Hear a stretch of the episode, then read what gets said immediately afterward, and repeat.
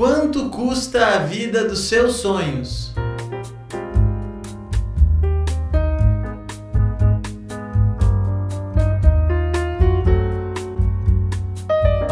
Queridos e queridas, sejam bem-vindos ao Café com Bolacha, o seu podcast de filosofia para provar que boas reflexões cabem sim no tempo de um cafezinho. E eu, professor Toninho, tô aqui para conversar hoje com vocês sobre um tema muito importante. Estava eu assistindo um filme, se você quiser saber qual filme que é esse, fica até o final. Lá no final eu vou te lembrar, vou te indicar esse filme muito bom. E durante a história do filme, acontece que um andarilho, uma pessoa muito simples, se torna muito famosa no meio das pessoas no meio social, até no meio virtual, na internet, por traduzir um anseio humano de busca pelo essencial. Em outras palavras, esse andarilho, esse mendigo, falava sobre as mazelas do sistema, sobre como as pessoas vivem para procurar algo que vai mais atormentá-las do que libertá-las como pessoas vivem em busca do pódio, em busca do bem salarial, em busca de status e esquecem aquilo que realmente faz parte da sua própria existência, da sua própria essência.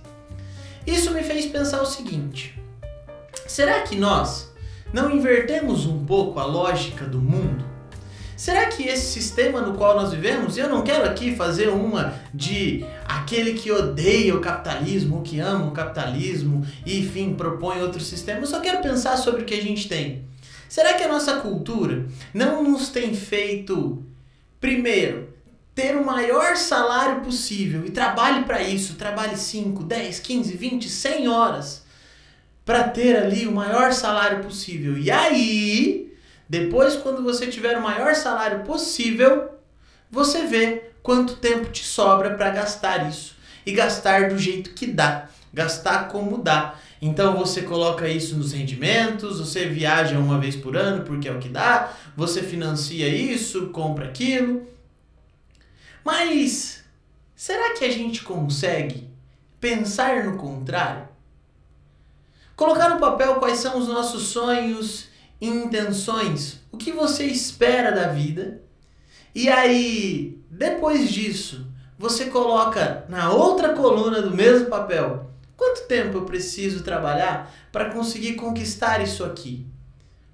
Certa vez eu encontrei uma pessoa extremamente sábia, meus alunos já ouviram essa história muitas vezes.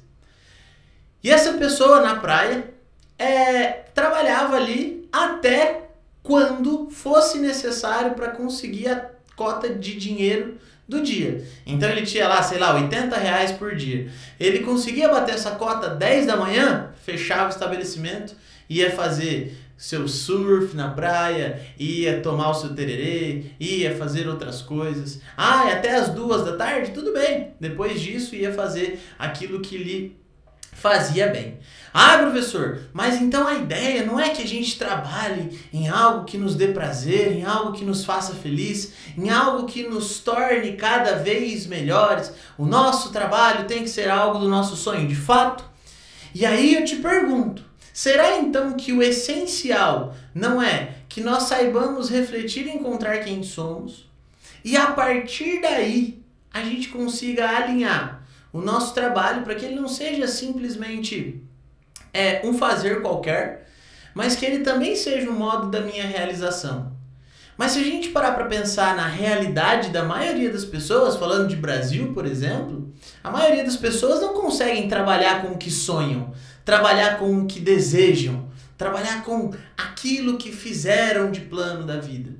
Às vezes as pessoas têm que lidar com a realidade dura com ter que trabalhar com aquilo que deu, porque foi o que apareceu. Mas e aí? Essa vida está condenada ao fracasso? Está condenada a, a nunca alcançar a felicidade? Não, muito pelo contrário.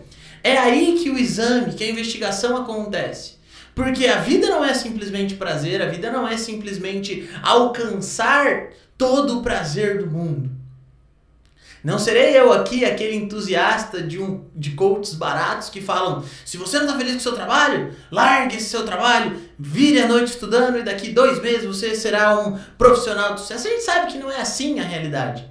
Mas eu quero que você entenda que, filosoficamente pensando, a gente pode olhar para essa realidade e entender que o nosso tempo é um dos nossos bens mais preciosos. Se não te foi possível trabalhar com aquilo que você sempre sonhou, então será que é possível pelo menos pensar um pouco sobre o tempo livre que você tem para que ele seja executado da maneira a valorizar as coisas de fato?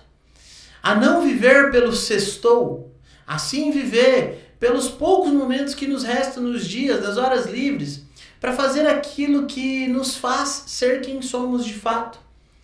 Hannah Arendt, como já dito em outros episódios aqui, nos fala que o ser humano só é ser humano quando vive na esfera pública. E se a gente trouxer para um lado mais bonitinho da nossa realidade, é, você é quando está com os seus, sejam seus familiares, seus amigos. Você é quando você pensa e faz as coisas que te fazem feliz.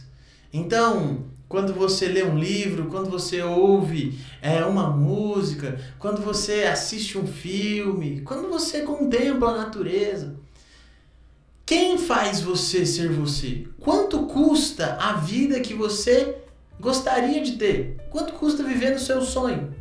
Faça esse balanço para que você não fique trabalhando à mercê de achar que precisa do máximo de dinheiro possível para comprar aquilo que você de fato não necessita.